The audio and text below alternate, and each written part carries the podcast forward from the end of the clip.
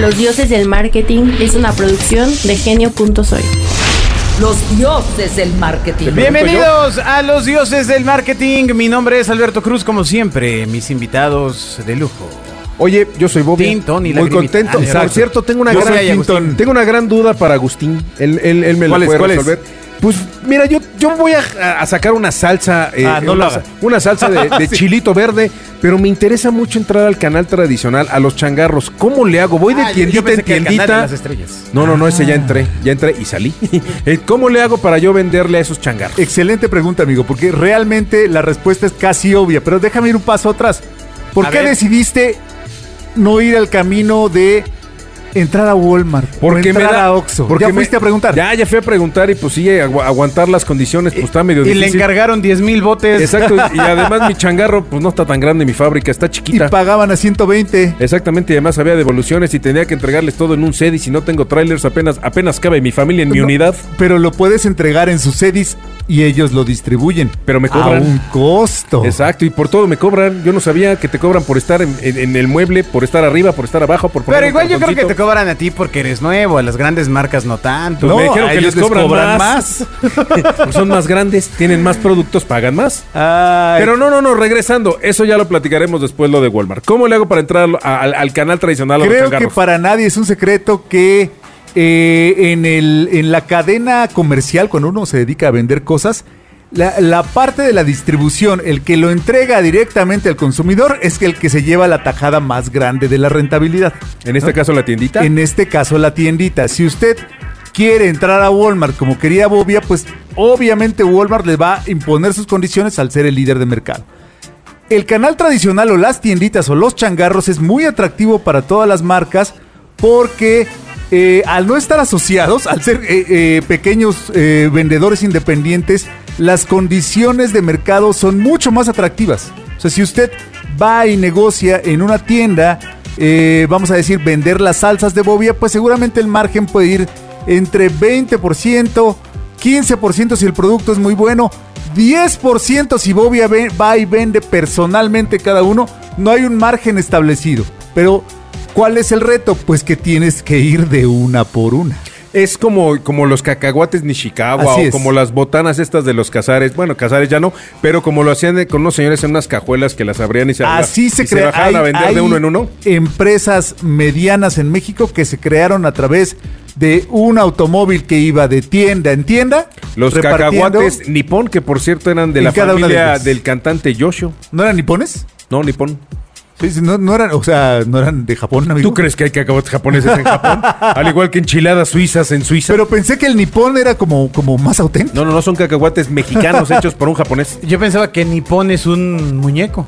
Ah, Ah, de, que, que se lava su carita con Ah, agua y con con- jabón. con jabón. Bueno, y luego, Eh, ¿qué hay productos, por ejemplo, si usted ha visto en la tiendita de la esquina de su casa una, una pequeña charola con churros. Sí, Sí, con luego, galletinas. ese Vicente Fox, ¿a dónde ha llevado su negocio? No, no, no de esos churros. Ah, ya. No, no, de, de esos churros. eh, de los que de los de azúcar que viene en una charola blanquita. Ah. ¿Cómo llegan esos churros ahí y están frescos? ¿Cómo? ¿Se lo ha preguntado? No. Sí. ¿Por qué? ¿Cómo llegan? ¿Cómo llegan?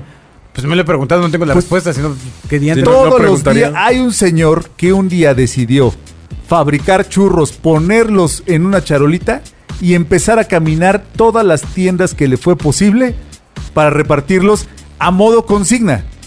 ¿Qué, qué hizo él? Invirtió en producto y lo fue a sembrar al canal, para decirlo en este asunto del marketing. ¿no? Ajá. Fue, lo puso a consigna, él llega, le dice a la señora de la tienda, le dejo los churros, son para dar, no sé, a 10 pesos y yo se los voy a dar a usted a 7. Y los que vendan me pagan. Los que venda en la noche me los paga. Y todos los días pasa en la mañana y todos los días pasa en la tarde. Si usted ya ubicó al señor de los churros y le gustan mucho los churros, pues cómprele directo a él y tal vez se los pueda dar más Oye, baratos. pero entonces... Pero pronto lo va a ver en un tremendo camionetón. Porque Oye, pero es un entonces, súper negocio. Tengo una pregunta. ¿Aquí dónde juega, por ejemplo, la central de abastos?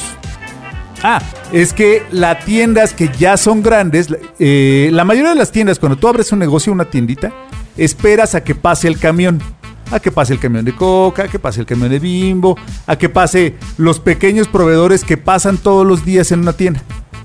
Pero si ya empiezas a ser más grande, tú te vas, agarras el sábado tu camioneta a las 5 de la mañana y te vas a la central de abastos para no comprarle ni a Bimbo, ni a Coca, ni al de la verdura, sino para empezar a comprar a mayoreo Oye, y pero- obtener un mejor margen. Pero entonces yo le puedo comprar Coca-Cola o pan bimbo al zorro, a barrotero, Por supuesto a que sí puedes. Zaguayo, a, a esos grandototes. Por supuesto que puedes. puedes Oye, ir al- co- y usualmente hay mejores precios.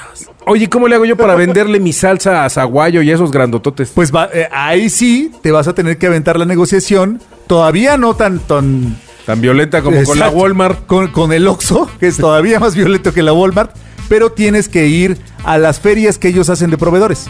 Eh, ya el zorro abarrotero hace su propio evento para recibir proveedores. Te invitan, das tu pitch, haces tu, tu prueba de salsas y si te compran, Sí. ya la hiciste, Sí, sí, sí. manito. Está- ahí puedes llegar a asombrar con un poco de magia. Eh, Sí, sí, sí. tra- Trabajamos con el zorro barrotero varios años en, en la agencia y también con eh, despensas pasadas.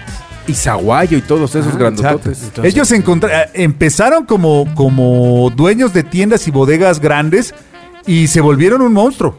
Ya son un monstruo de distribución por sí mismos. Yo tengo información por ahí de que eh, cuando Zaguayo, por ejemplo, baja un poquito el costo del cereal, Kellogg va y le compra a Zaguayo para que no le baje el precio del cereal a nivel nacional. Ya se imaginarán de las cantidades que estamos No, hablando. no sé si estabas permitido para decir eso, Bobia. Exacto, eso Yo se se llama control de precios, es ilegal y no sucede en México. Eh, sí, no, Nos no, vamos, no, exacto. exacto. Adiós. Hasta luego.